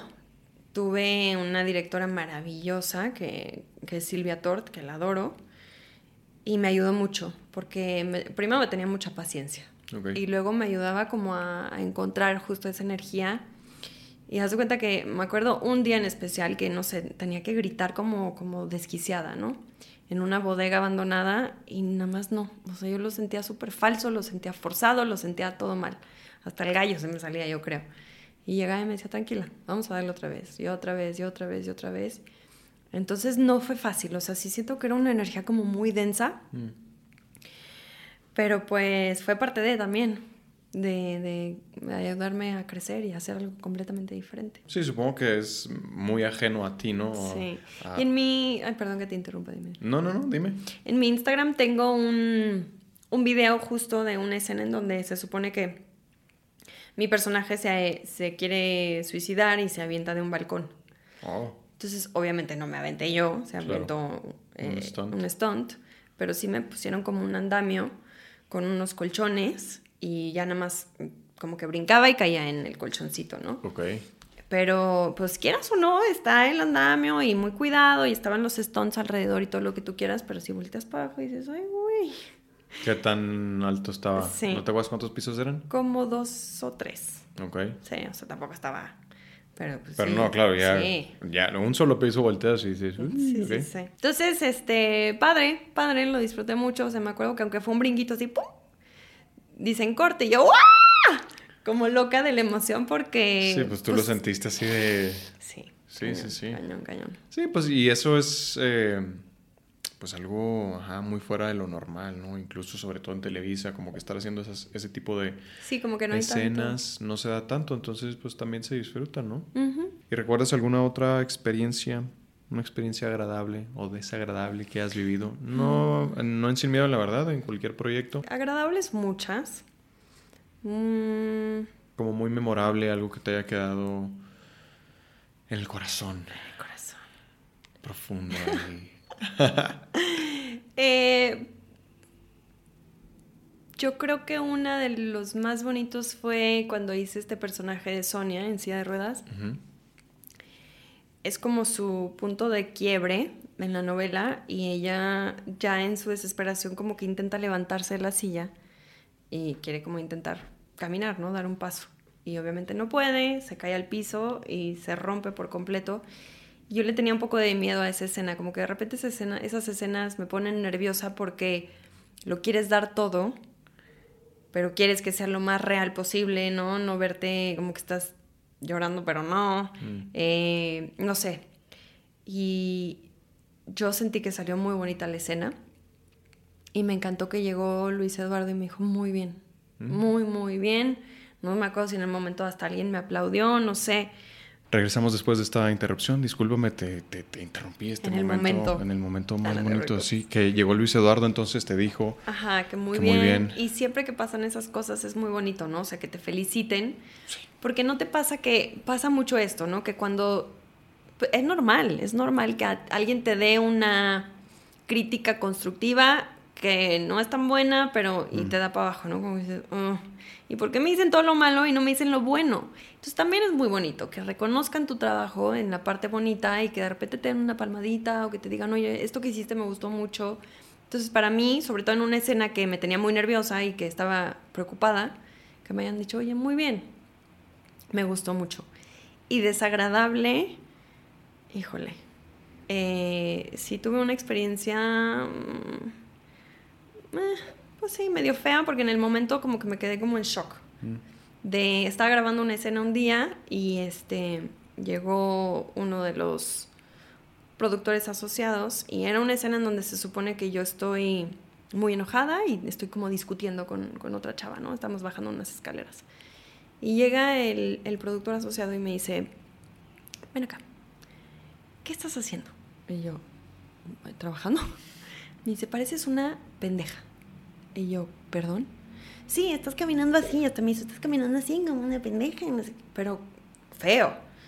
Entonces en el momento sí me sentí súper mal y fue como, wow. Y no le quise discutir porque dije, a ver, en mi cabeza lo primero que pasó fue, está aquí la directora y si la directora no me ha dicho nada y lo estoy haciendo como ella me lo pidió, ¿por qué vienes tú y me dices Claro. tan feo, no? O si no te está gustando mi trabajo, dímelo, pero lo, lo hacemos de otra forma. En fin, no fue nada grave, pero en el momento como que me generó como mucha impotencia de, Claro. oye, no me digas así, ¿no? No le dije nada, pero ahorita hasta lo pienso y digo, oye, le hubiera dicho, no me digas. Claro. Entonces sí fue como un poco desagradable, pero nada grave. Eh, siento que pues es normal también muchas veces te topas con diferentes personalidades, Sí. con directores o productores que tienen mucho tacto o unos que no tanto, que te hablan súper fuerte y también siento que es importante tener esa como coraza y ese... eh, no es personal, o sea, no es personal, están súper, todos están enfocados en que este proyecto quede bien, todos tienen su manera de verlo, cómo quieren que quede y al final pues te están contratando para hacer un personaje y sí, y es complicado porque a veces muchas personas opinan, ¿no? Tienes diferentes directores y el director, este director lo quiere de una forma y este otro te está pidiendo otro personaje completamente diferente y dices, ¿cómo? En mi llamado de ayer me lo pidieron al revés, pero bueno, te voy a hacer caso. Entonces, de repente es complicado, pero es bonito poder como pimponear eso y no tomarte las cosas personal. Esa es una de las principales herramientas, creo yo, que del actor Híjole, que, sí. que, te, que te funcionan muchísimo, ¿no? En la vida profesional porque, digo, en la escuela también, ¿no? Pueden, pueden llegar a ser un poco duros en la escuela también. Pero de pronto es eso, como dices exactamente, o sea, hay gente que neta no tiene nada de tacto y pueden llegar y pendejearte literalmente. Sí. Y uno tiene que aprender a Seguir. está bien, no pasa nada. Pero sí, o sea, creo que sí debería existir un poco más de conciencia de, de esas personas, que, las que están trabajando detrás de las cámaras, como en, la, eso, la conciencia de decir, güey, pues estos vatos ahorita están trabajando con sus emociones, sus, sus eh, sentimientos, entonces, pues es muy probable que si llego a pendejearlo, pues se va a sentir muy mal, ¿no? O sea, o- no solamente ofendido, sino echado para abajo. O sea, es como, ah, o sea, estoy haciendo mi trabajo Sí, deplorable. Hay maneras de decir las cosas, ¿no? Y más si estás empezando, o sea, si es como de, ¿what? Exactamente. Cuando yo estaba en el CEA, me acuerdo perfecto que hubo un día que estaban además todos los... ¿Qué? ¿Te acuerdas? No, no. Y yo, ¿estabas? No sé, O porque sea, no sé, estaban- pero- Creo que estaba toda la escuela, te lo juro, no sé. Yo sentí que estaba toda la escuela en el salón de hasta arriba Ajá. y este, teníamos que hacer unas escenas. Y la verdad, te voy a decir la verdad, no estudié nada. No me sabía nada. Y me paré a súper improvisar y medio hice la escena y me acuerdo que una de las maestras, no voy a decir quién, me dice enfrente de todos, tú nunca vas a ser actriz. Y yo, ¿cómo? Pero me lo dijo súper seria. Me dijo, tienes una inseguridad actoral tan grave que no, yo dudo muchísimo que tú logres ser actriz. Haz de cuenta que me prendieron así un Mm. fueguito aquí que dije, vas a ver, vas a ver, vas a ver. Y cuando me dieron mi primer personaje, obviamente nunca le dije nada, pero sí fue como, "Mm". ¿Qué pasó, señorita? Claro. y ya, pues este, a lo mejor también me sirvió, ¿no? Pero en el momento sí es como, oye, no seas gacha, no me lo digas tan feo y enfrente de Y todos. enfrente de todo el mundo, claro, por supuesto. Sí, o sea, sobre todo eso, eso tan, pues tan profundo y tan personal. Ok, si, si de verdad consideras que no estoy apto para ser actor o actriz, agárrame el bracito y dime, oye, ¿sabes qué? Siento que traes este pedo, ¿por qué no igual y buscas por acá o lo que sea? Ajá. Pero como que eso fue una, pues ganas de chingar, ¿no? Sí. Enfrente de todos. Sí, o sea, sí, estuvo muy feo. Y ahorita me río porque fue hace años, pero sí me acuerdo que me dolió. O sea, sí, Sí, dije sí. que poca. Pero eso me pasa por no estudiar también. También quien me manda a llegar a improvisar. Y yo en el CEA sí era un poco así. O sea, digo que cuando me graduaron, de repente iba, de repente ya no iba a las clases, iba a las que más me gustaban, a las de actuación, no faltaba. ok. Y baile. ¿Qui- ¿Quién era tu maestro de actuación? Eh, Claudia Aguilar Ah. en ah. tercero, que me encantó. Me encantó tenerla como maestra. Y a las de baile porque pues me encanta. Claro. Entonces siempre iba a las clases de baile que todos los de mi salón me decían, si ya te graduaron y puedes escoger a qué clases venir, ¿por qué vienes a las de baile a las 8 de la mañana y yo en primera fila? Órale. Porque pues me gustaba mucho bailar y yo decía, el corporal no me lo pierdo por nada del mundo. Ah. Que me encantaba. O sea que sí lo hiciste, en sí, tercero. sí, hice el corporal. Ah, qué chido. ¿Cuál fue? ¿Qué, qué... ¿Dónde fue? ¿Ahí en un foro de En un Televisa? foro, ajá, en Televisa, no me acuerdo cómo se llamaba el corporal, pero fue en los, justo eran los 30 años. Ah, ok, ya. Que se develó la placa y todo eso. Ujú. Mm, sí, ya, ya, ya, ya. No me acuerdo tampoco cómo se llamó, pero sí lo vi. Estuvo bueno. Sí. Bueno, no me acuerdo. no me acuerdo qué sucedió, solo me acuerdo la develación de la sí. placa. Y como te digo que no canto nada, pero me encanta todo eso de teatro, el show y de, desde chiquita siempre bailé y me encanta estar en un escenario y, baña- y bañarme. Y bailar, bañarme no. Sí, me baño. Y bailar eh, me encanta. Entonces para mí sí era como, wow, era como mi momento de, ok, no canto, pero aquí brillo. Ahí les voy. Sí, me encanta, lo disfruté muchísimo. Qué chido. Sí, yo también te digo, como no canto, o sea, me, me gusta, me gusta el teatro musical y las películas musicales y todo, pero también como que decía, güey, pues no canto. Y tampoco, y yo no bailo, o sea, realmente no, no, no. Digo, soy coordinado, te puedo seguir una coreografía, pero sin una pizca de técnica, ¿no? O sea, no, no, no hago punta y no levanto la pierna hasta acá y no nada. Claro, sí. Sin embargo, bueno, pues sí soy coordinado y puedo seguir 5, 6, 7, 8, lo que tú quieras. No se ve claramente que no soy actor, pero ahí lo hago, ¿no? Entonces yo decía como de, güey, qué triste, o sea, nunca voy a poder hacer un, pues un musical, ¿no?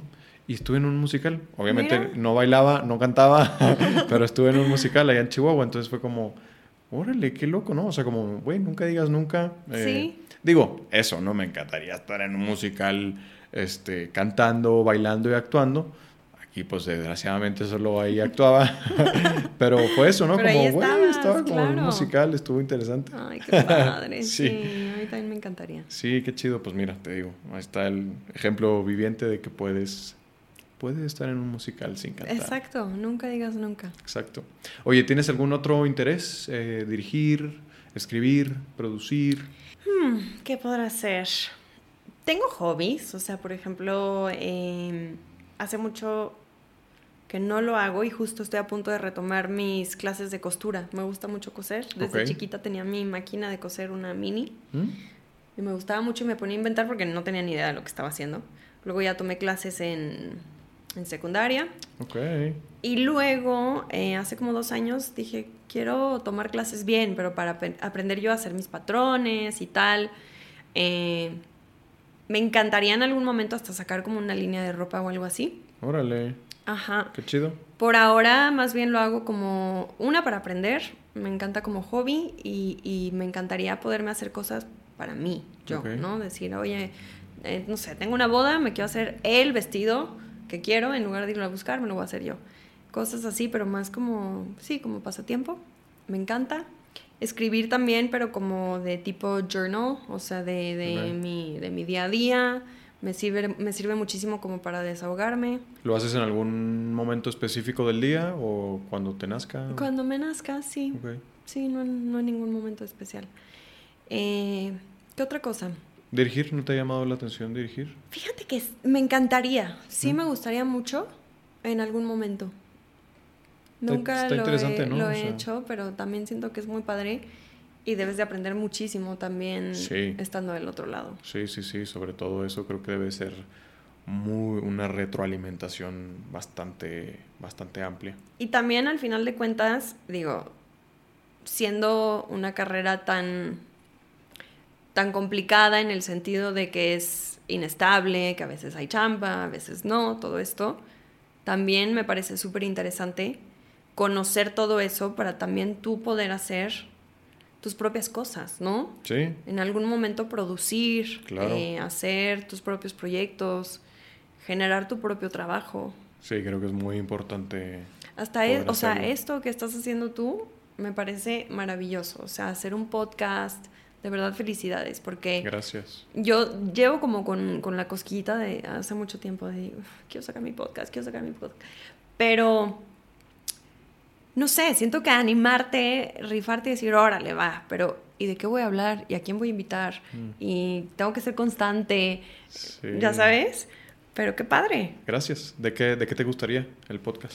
No sé, no he llegado a ese punto, justo estoy como en ese momento, sí, pero me encantaría hacer algo porque soy fan, o sea, te digo que soy súper fan de Ajá. escuchar podcasts. Claro. Y siento que hay podcasts maravillosos en donde hay temas que dices, es que esto me pasa a mí. Sí, que conectas con Claro. las historias de los demás. Sí, Claro, sí, te sí. digo que de eso, de eso nacía, o de eso nació este, este proyecto. Y la neta, o sea, hazlo. O sea, no lo pienses mucho. Porque, digo, le, le tienes que, digamos, la preproducción, por así Claro. llamarlo. Tienes que saber de qué vas a hablar y con quién vas a hablar, cuál va a ser tu formato, bla, bla. Pero si después te clavas mucho como en, güey, lo haré, no lo haré. Ándale. O sea, no lo vas a hacer nunca. Entonces solo es como, güey, fuck it. Y las cosas se van acomodando, la neta, ¿sabes? O sea, yo también, este proyecto yo lo iba a hacer con una amiga, fíjate. O sea, íbamos a hacer los dos, entrevistando a esto mismo, gente que se dedicara al arte. Y luego, no, sí, ya estábamos bien prendidos y de pronto se apagó, el, el- se nos apagó la, la- las ganas de hacerlo. Sí. Y lo dejamos como un año o más de un año. Y luego lo retomé yo y dije, güey, mm, ya está. Lo, lo, lo- es más, se apagó. Se apagaron las ganas porque ella se iba a ir a vivir a otro país. Me dijo, ¿sabes qué, güey? Pues ya no puedo, me voy a vivir a tal y pues ya valió que eso, ¿no? Y yo dije, no, güey, solo no lo quiero hacer. O sea, me daba miedo, ¿no? es como, sí, no, güey, claro. zafo. Y pasó el tiempo y dije, güey, tengo que hacerlo. O sea, y quería hacerlo, quiero hacerlo, ¿sabes? Es como esto, poder tener conversaciones interesantes con gente que se dedica a lo mismo que yo o a cualquier otra arte, no importa, de todo se aprende. Y en estas conversaciones con algo te vas a quedar, ¿no? Algo aprenderé. Y también la gente. La gente se va a quedar con algo y pues qué chido, ¿no? Poder ayudarle a la banda que viene atrás de nosotros. Claro. Eh, algo que con, con, lo que se puedan quedar está chido. Entonces como que en un punto ya dije, mmm, la estaba pensando demasiado, yo como, no sé, no sé, me, me aterraba el, esto de dar mi opinión. Me, ya no me aterra, pero antes de empezar me aterraba muchísimo. Sí, Era como, güey, o sea, ¿de qué voy a hablar? No es como que yo soy más introvertido que extrovertido. Me cuesta de pronto mantener una conversación. ¿Cómo voy a tener un podcast de una conversación o una entrevista con alguien? O sea, Sí, porque lo haces muy bien. Gracias, muchas gracias. Pero, y entonces era eso, digo, me aterraba. Y hasta que un día dije, güey, ya, o sea, si lo voy a hacer, lo tengo que hacer ya y, y seguirá, seguirá dando, ni modo. Y así es, entonces yo te digo, hazlo. Hazlo, no lo pienses mucho. A lo mejor esta es mi señal. Sí, porque vale la pena. Y si no, y si no funciona, ya está. Algo aprendes. Ajá, algo aprendiste. Claro. Y no vas a perder nada. O sea, sí, hazlo. Lo voy a hacer. Hazlo. Lo voy a hacer. Solo tengo que aterrizar bien mi idea. De, de, de, qué? O sea, de qué quiero hablar, a quién quiero invitar, no sé, o de qué va. Sí, y con eso y ya estás lista. Digo, necesitarás, necesitarás algo de equipo y así. Ándale, sí. Pero no es una inversión así como que estratosférica y listo. Yo te puedo dar ahí algún que otro tip del equipo y de lo que sea. Yo te ayudo. Va. Empecemos. Que empiece este otro podcast. Va. Me late. Pero sí, mucho éxito con eso si se hace. Muchas gracias, muchas gracias. Oye, y para ir cerrando, em, ¿recuerdas algún consejo que te hayan dado, algún consejo en lo profesional que te haya servido mucho, que se haya quedado contigo? No sé si un consejo, pero más como un aprendizaje que he tenido yo sobre todo este año, ¿no? A principios de este año me fui a, a, un proyecto que ya está por salir muy pronto. Ok. Eh, que nunca me imaginé hacer y que me hizo crecer mucho como persona. Y yo entré, estuvo muy interesante porque yo cuando entré a ese proyecto lo primero que dije, o sea, me, me preguntaron qué te gustaría sacar de esto. Y dije, me gustaría dejarme de preocupar por lo que piensen los demás. Y siento que lo logré estando ahí adentro, o sea, porque empecé como muy preocupada justo por eso, ¿no? De qué van a pensar de mí y entonces y tal, y tengo que estar así, ya está, y no sé qué. Eh, ya pronto les contaré de qué se trata, pero está bueno, está bueno. Creo que ya sé qué proyecto, ahorita me dices. Y este, y el día que, que terminó el proyecto y que salí, me dijeron, ¿con qué, qué, rescatas? O sea, ¿qué te quedas? Y dije, me dejó de preocupar lo que pensaran los demás. O sea, de verdad, esto es lilla, ¿no? Esto es lo que hay. Y estoy segura que no todo el mundo me va a amar. No todo el mundo tiene que estar de acuerdo con lo que yo opino, como pienso, como soy, como hablo, lo que tú quieras. Pero siento que te libera muchísimo. Y entonces a lo mejor no fue un consejo, pero sí definitivamente es un consejo que yo daría. Y es un consejo que me di yo a mí. O sea, de verdad que dije, tienes que dejar de preocuparte por el que dirán. Una, porque te esclaviza terriblemente. Eh, te limita mucho a, no, no, sentirte cómodo, a no ser tú. Sí, claro.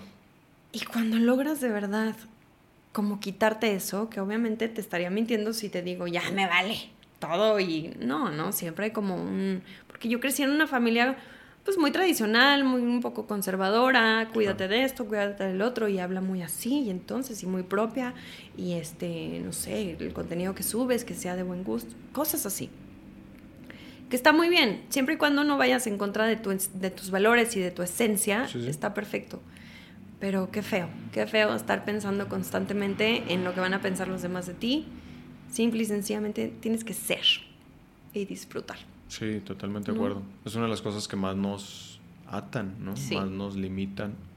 Te, digo, parte de eso era eh, lo del podcast, como de, güey, no, y que si digo alguna estupidez, ¿qué van a decir de mí? Ah, y he dicho bastantes, ¿no? Y me, me, sale al menos una ahí por cada episodio, pero pues ya está. O sea, y lo que, lo que he aprendido, o lo que he visto también es que en los podcasts de gente que tiene muchísimos años haciendo podcasts, que también lo hacen. Es como, güey, el vato tiene cinco años haciendo podcast y, acaba de decir una pendejada o acaba de decir algo que no es cierto o lo que sea. Entonces, como, güey, ya está, ¿no? Que somos humanos. Ajá, o sea, neta. Qué horror que nos juzguemos tanto. O sea, porque si tú ves a alguien en la televisión, ¿no? Ay, mira, no, es que dijo una estupidez. Pues sí, pues ni modo, pues es en vivo, pues es, son mil cosas. o sea Y qué horrible que nos estemos juzgando nosotros mismos tanto. A mí me pasa mucho, por ejemplo, con, con las redes sociales, que digo, me encantaría dejar de pensar tanto en subiré esto o no lo subiré. Em, qué horror, ¿no? Sube lo que te dé la gana y sé feliz y sé tú. Y si alguien te dice que qué horror, por ejemplo, el otro día estoy intentando como subir más cosas a TikTok, ¿no? Porque digo, ok, siento que TikTok ya es lo, es lo de ahora, ¿no? Pero me cuesta mucho trabajo porque no he logrado encontrar bien, bien como mi, mi estilo, supongo, mi, mi, lugar, ¿no? Como que digo, en los bailecitos, como que no sé, me gusta, pero no siento que es mucho mi estilo. Me encantan las cosas de maquillaje, a lo mejor puede ser algo por ahí, no sé, como muchas cosas, ¿no? Sí, sí. Y el otro día subí ah, justamente un video y me pone alguien, me pone señora Ridi. Y yo, ok, ridícula, no me importa, pero señora ¿Qué? ¿Qué? Claro. y ya, o sea, al final me terminé riendo y borré el comentario y dije, ¿por qué lo borró? O sea, ¿por qué lo borró? ¿Por qué me molesta que alguien me diga, señora, y ridícula? Pues si a esa persona le parece que soy ridícula o le parece que estoy muy señora para estar en TikTok, sorry. Claro. ¿No? Pero sí, siento que no, no sé, nos juzgamos mucho. Sí, no, y en redes sociales mm, nos, nos permitimos una libertad de de comentar nomás por el simple hecho de que podamos hacerlo, ¿no? Pero comentarios que, o sea, ahora en, eh, con Rodrigo, en la entrevista que subí con Rodrigo ahí en YouTube, pusieron un comentario, le pusieron a Rodrigo como de... Es que le, tiraron de dos cosas. La primera fue como de, soy el único que piensa que Rodrigo es gay, es, es tan evidente y no sé qué. Y yo como, güey, ¿de dónde se Sí, ¿eso qué? ¿Qué? O sea, ¿de dónde estás sacando eso? Digo, conoces a Rodrigo, ¿no? No, no es como que sea súper... Sí, Rodrigo Brandt. No es como que sea afeminado ni, nada. Sí, cero. Entonces, como, ¿de dónde sacas eso? Y también algo más le tiraron de... No me acuerdo, pero fue como, raza, ¿qué? O sea... Y además lo peor es que dices, qué mal comentario, ¿no? O sea, ¿por qué? ¿Qué te importa? Y además no es. Ajá. Pero si sí fuera, ¿qué? O sea, ¿no? ¿Qué necesidad de...? ¿Qué necesidad de poner, sí? Y digo, y ese, ese comentario en particular no me pareció que fuera como con hate, o sea, no... Ajá, eso, no iba, no iba como con odio, pero, pues era esa, es como, como suponer cosas que, eso, que es solo una suposición, entonces, pues, ¿qué te da el derecho de...?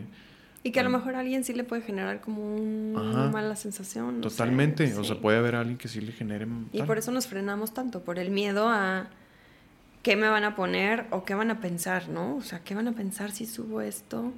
Pues que piensen lo que quieran. Sí, eh, como decías, mientras no estés... Ofendiendo a nadie. Ofendiendo a nadie, eh, no te estés causando a ti este, algo malo. Claro. Ya está, ¿no? Mientras esté dentro de tus valores, tu educación. O sea, fuck it, lo que piense la gente, ¿no? Ya está. Sí. ¿Cuál es tu ideal o tu meta en tu carrera, en lo profesional? Como a corto plazo, mm, tengo muchas ganas de protagonizar una novela. Ok. Bueno, siento que no, ¿no? O sea, siento que es como la tirada de todos, o a lo mejor no necesariamente, pero sí, me encantaría. O sea, me encantaría. ¿Quieres llevarte esa chinga de 18 horas de llamado diarias? ¿Sabes que hace poquito alguien me dijo, una de las protagonistas de Televisa, estaba platicando con ella y me dijo, no, me dijo, quédate con un personaje que no tengas tantos llamados, pero te paguen bien, créeme. Obviamente me lo decía como entre broma y tal, porque pues es que sí es una súper friega, ¿no? Estar en casi todas las escenas, todos los días, o sea, sí es muy pesado. Pero qué bonito, qué bonito. Sí, me encantaría, me encantaría tener esa oportunidad. Em, quiero hacer cine, me encantaría hacer más proyectos eh, en inglés, mm. eh, proyectos en Estados Unidos, aprovechar que crecí allá. ¿Eres, eres ciudadana eh, también? Sí, ciudadana americana. No, sí, tú ya estás del otro lado, o sea, puedes hacerlo sin ningún problema. Sí, sí, sí.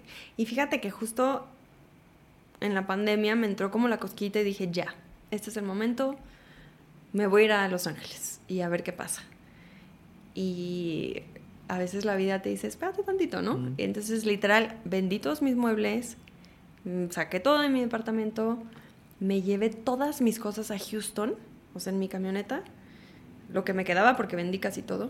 ¿Te fuiste manejando de aquí a Houston? No, me contraté a alguien para Ah. que llevara mi camioneta y ya yo llegué. Ok. Y mi plan era estar en Houston unos días con mi familia y luego ya, ya tenía un departamento rentado en Los Ángeles, imagínate. Y dije, voy a la aventura, o sea, a ver qué pasa y voy a empezar a hacer castings y tal. Órale. Y estando en Houston me marcan y me dicen que me quedé en amor dividido. Y yo, ok, pues siempre no. y ahí va de regreso y ahora me regreso a México y ya no tengo departamento, ya no tengo muebles. Tuve que volver a pues, buscar. Y ya, pero todo pasa por algo. Sí, pero pues- eventualmente me gustaría, digo, ahorita también siento que ya tenemos mucha ventaja Sí. de que puedes estar haciendo castings sin estar ahí.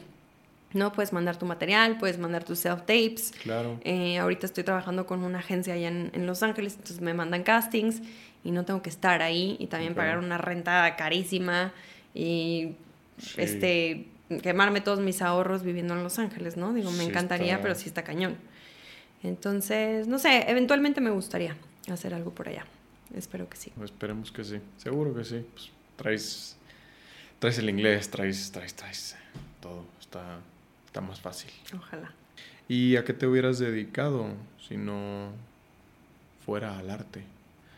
Quizá, ya dijiste ahorita la costura, o sea, ¿te gustaría sacar tu, tu línea de Algo, ropa? sí, creo que a lo mejor eso me hubiera gustado, algo que tenga que ver como con, con moda. Te digo que en algún momento dije, quiero estudiar eh, para hacer terapia Eh, de lenguaje. Ajá, es cierto. Eh, ahora que lo pienso, no sé si me hubiera gustado mucho. No me veo haciendo eso. En ese momento como que más bien fue por el cariño que le agarré a este niño en especial. Pero honestamente, hoy por hoy, no me veo haciendo otra cosa. Ok. O sea, no sé, no sé. Es Siento que la vida me trajo esto por algo. Eh, porque no lo busqué tanto. O sea, un poco mi mamá que me fue como empujando. Claro. Y un poco por cómo se fueron dando las cosas.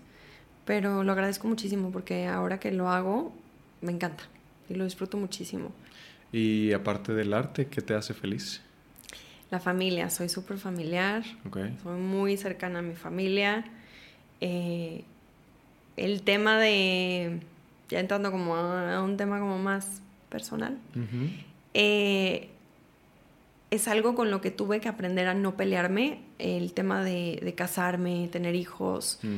porque es algo que quiero, ¿no? Es algo que de verdad, porque hay muchas mujeres y me parece perfecto y me parece muy válido que tengan súper claro el o no me quiero casar o no quiero ser mamá, Claro. ¿no? Yo lo tengo muy claro que sí quiero. O sea, sí es algo que me encantaría, me encantaría formar una familia. Eh, le tengo un poco de miedo a, a que no siempre, obviamente, no todo es o blanco o negro, pero siento que dentro de esta carrera de repente es complicado, ¿no? Porque si estás con alguien que está fuera del medio, es difícil que lo entiendan al 100% y que te apoyen. Sí. Y si estás con alguien dentro del medio, eh, debería de ser más fácil, pero por alguna razón son relaciones que no duran mucho, que es muy complicado. No logro entender cuál es el factor que por qué es tan complicado.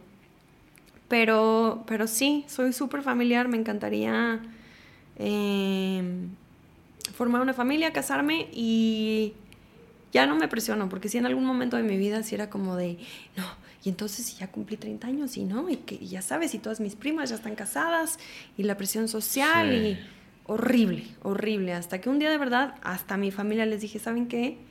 Ya ni me saquen el tema. Si pasa algún día y si quiero y si les presento a alguien, pues ya les contaré, ¿no? Claro. Pero, pero sí, soy muy apegada a, a mi familia y me gusta. Qué bueno, sí, claro. Pues es que es. Es, es que, pues, de lo, de lo único que tenemos, ¿no? O sea, la familia es como. Lo más valioso, ¿no? Es correcto. Sí. Eh, ¿Alguna película que nos recomiendes? ¿Película, serie, obra de teatro? ¿O la última que hayas visto? ¿Película, serie? ¿Alguna exposición quizá en algún museo? Hmm, La última película que vi fue al cine a poquito, hace poquito y vi la nueva de Robert De Niro, de, no me acuerdo, mi papá, mi papá es un desastre, creo que se llama. Mm, creo que sí la vi ahorita. Es una comedia, pero muy ligerita y muy bonita, me gustó mucho. Muy bonita película, pero mi película favorita de la vida que le he visto 25 veces y cada vez que estoy medio bajoneada la vuelvo a poner. Ok. Es la de How to Lose a Guy in 10 Days Ah. de Kate Hudson y Matthew, Matthew McConaughey. McConaughey. Ajá. Igual es una comedia romántica, pero yo soy fan de las comedias románticas y esta, no sé por qué, pero es de esas, es de esas películas que la puedo volver a ver y ver y ver y ver y vuelvo a llorar y me encanta. Sí. No sé, me parece súper bonita película y soy fan de Friends, Oh. súper fan de Sí. Friends. También es O sea una serie... La has visto No, hombre, veces. la puedo volver a ver y me vuelvo a reír y me vuelvo a atacar y yo no manches. No, soy fan, soy fan, soy fan. Y cuando alguien me dice, please dime que has visto Friends. No. O sea, he visto capítulos, obvio, pero no, nunca ¿No me he puesto así a verla completa. Mm, Sí, No. sí, la tienes que ver. Sí.